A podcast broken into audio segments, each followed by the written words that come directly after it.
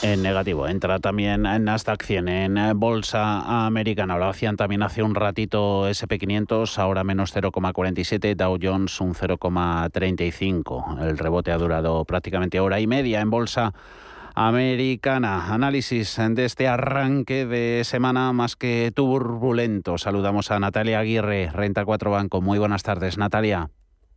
Hola, buenas tardes. Mercado, sentimiento ha empeorado en los, en los últimos días. ¿Veis eh, la corrección próxima de su final, aunque puede que todavía nos queden movimientos más que violentos, Natalia?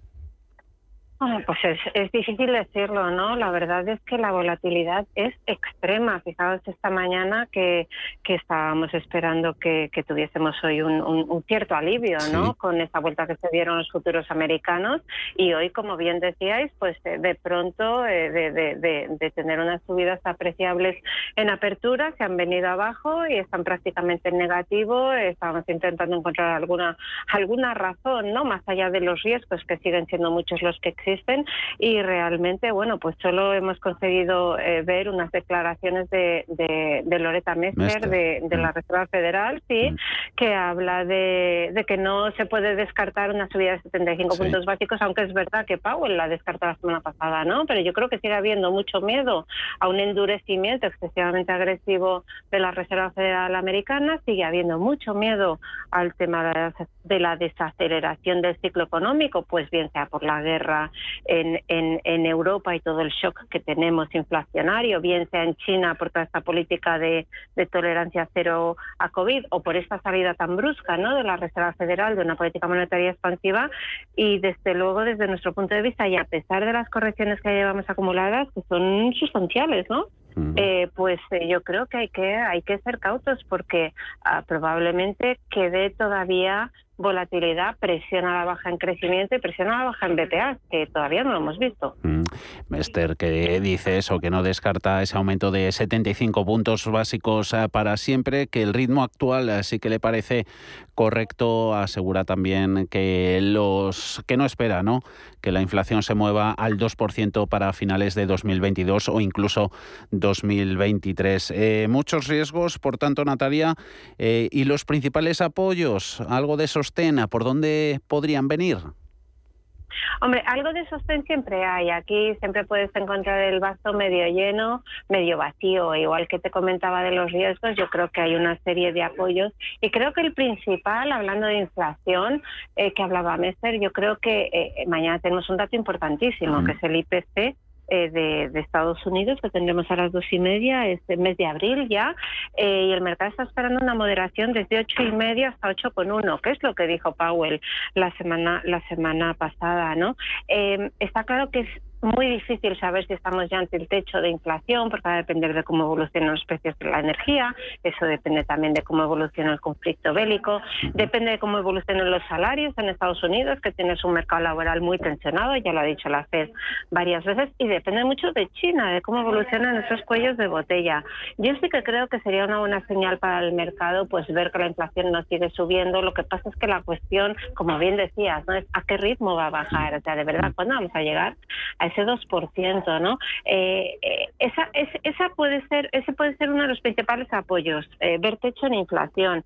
Otro apoyo, claro, sería el final de la guerra de Ucrania, pero mm, desgraciadamente no tiene ninguna pinta, perdonadme la expresión, pues después de todos esperábamos ayer, ¿no? Que en ese día de la victoria, pues pudiésemos tener alguna novedad en uno u otro sentido y no parece que la haya. Y luego yo creo que el tercer apoyo es eh, apoyos, eh, o sea, perdóname, apoyos, quiero decir monetarios, fiscales, estímulos monetarios o fiscales en China, por ejemplo, que es una economía que se está desacelerando pronunciadamente eh, y bueno, que eso pueda aliviar en cierta medida ese miedo sobre el crecimiento, pero vuelvo a reiterar que en el corto corto plazo vemos más riesgos que apoyos. Mm, todo esto lo está leyendo también mercados eh, de renta fija, esa correa de transmisión entre, entre bonos y, renta variable, eh, lo que nos da bonos, el papel cada día un poquito más, más competitivo, ya sea soberano o corporativo, en relación al equity, a las acciones.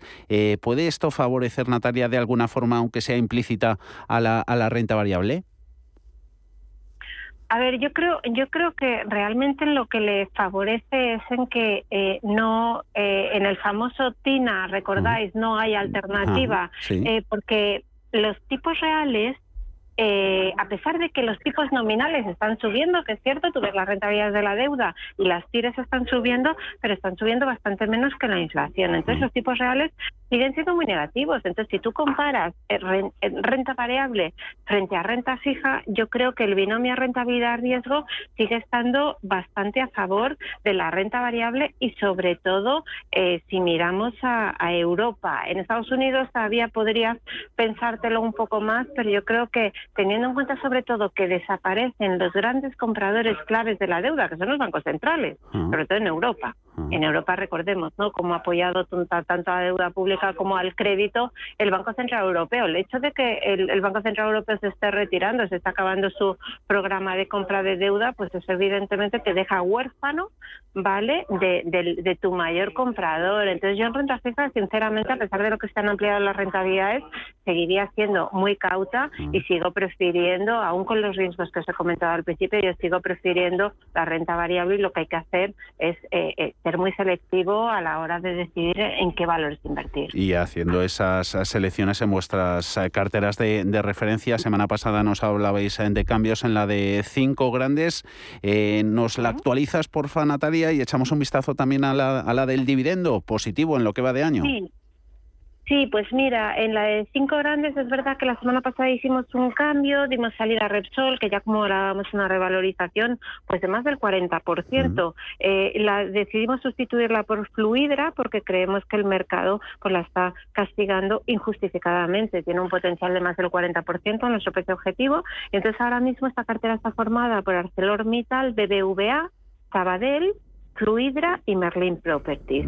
Y la cartera dividendo, la verdad es que eh, yo creo que ahora mismo invertir por dividendo es una muy buena idea en un entorno de volatilidad muy pronunciado como el que estábamos eh, hablando y, y, de hecho nuestra cartera dividendo ahora mismo eh, eh, tiene una rentabilidad absoluta en el año del 6% que si lo comparas con el 6% que, que cae el IBEX pues es que estás teniendo una rentabilidad relativa del 12% que se dice pronto pero sacarle al mercado un 12% 12 puntos porcentuales en el contexto actual la verdad es que es francamente complicado así que yo creo que es una señal más de que, de que invertir por dividendo pues es, es, es adecuado en el entorno actual. Eh, por poner nombre, sea esa cartera, está constituida por Acerinox, BBVA, Endesa, Paes Pharma, Inditex, Logista eh, Merlin Properties y Telefónica. Eh, e hilando también, eh, Natalia, con esto del, del dividendo, ¿no?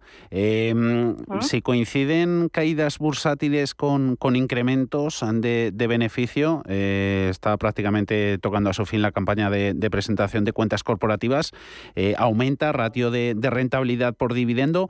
Ahí podemos ver, por tanto, una oportunidad doble en precio y en la retribución al accionista, y más en el caso de, de Blue Chips. Blue chips eh, presentes en esa cartera que nos mencionabas?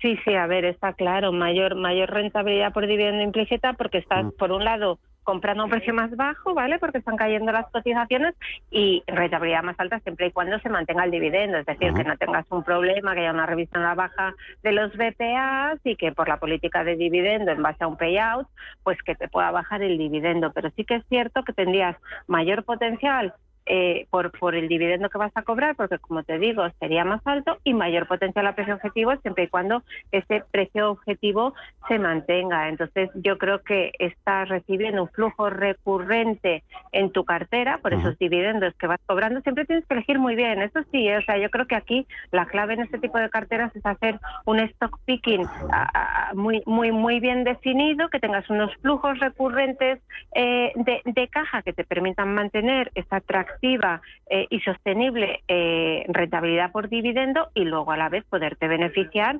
de el, potencial de revalorización de cotización porque nosotros en la cartera de dividendo no solo incluimos valores que paguen un buen dividendo sino también lógicamente que estén a buenos precios ah. para podernos beneficiar por los dos lados. Ah.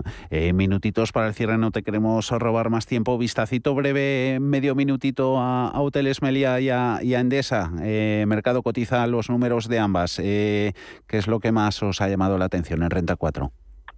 Pues mira, quizá bueno en Endesa menos no, porque no no no no tenemos tanto movimiento. Sí que es verdad que se ha tomado un poquito eh, peor ese deterioro del capital circulante, pero creemos que es un efecto temporal. Ha reiterado todos los objetivos para el 2022, así que eh, reiteramos la visión positiva en el valor. Tenemos sobreponderar un precio objetivo en 25. Eso es un potencial cercano a 25 euros, es un potencial cercano al 30%. Y luego, francamente, un 10% de caída en Meliá nos parece un poco excesivo. Eh, la recuperación va ganando fuerza, la visibilidad para los próximos meses es, es buena, los datos de reserva para el verano eh, pues van muy bien en vacacional y Urbana está mejorando poco a poco. ¿A qué se debe esa reacción tan excesiva? Hombre, yo entiendo que es que en el último mes había avanzado gran parte de unos buenos resultados, ¿no? Mm. Eh, para que tengáis la referencia, en el último mes más 22 Melia mm. menos 6 mm. IBEX. Entonces, bueno, sí que era lógico cierta toma de beneficios, pero yo creo que es excesiva y que habría que aprovechar para ir tomando posiciones de cara al medio plazo. Gracias por el análisis. Natalia Aguirre, directora de, análisis también de estrategia en, Renta 4. Hasta la próxima. Un saludo, Natalia. Gracias a vosotros.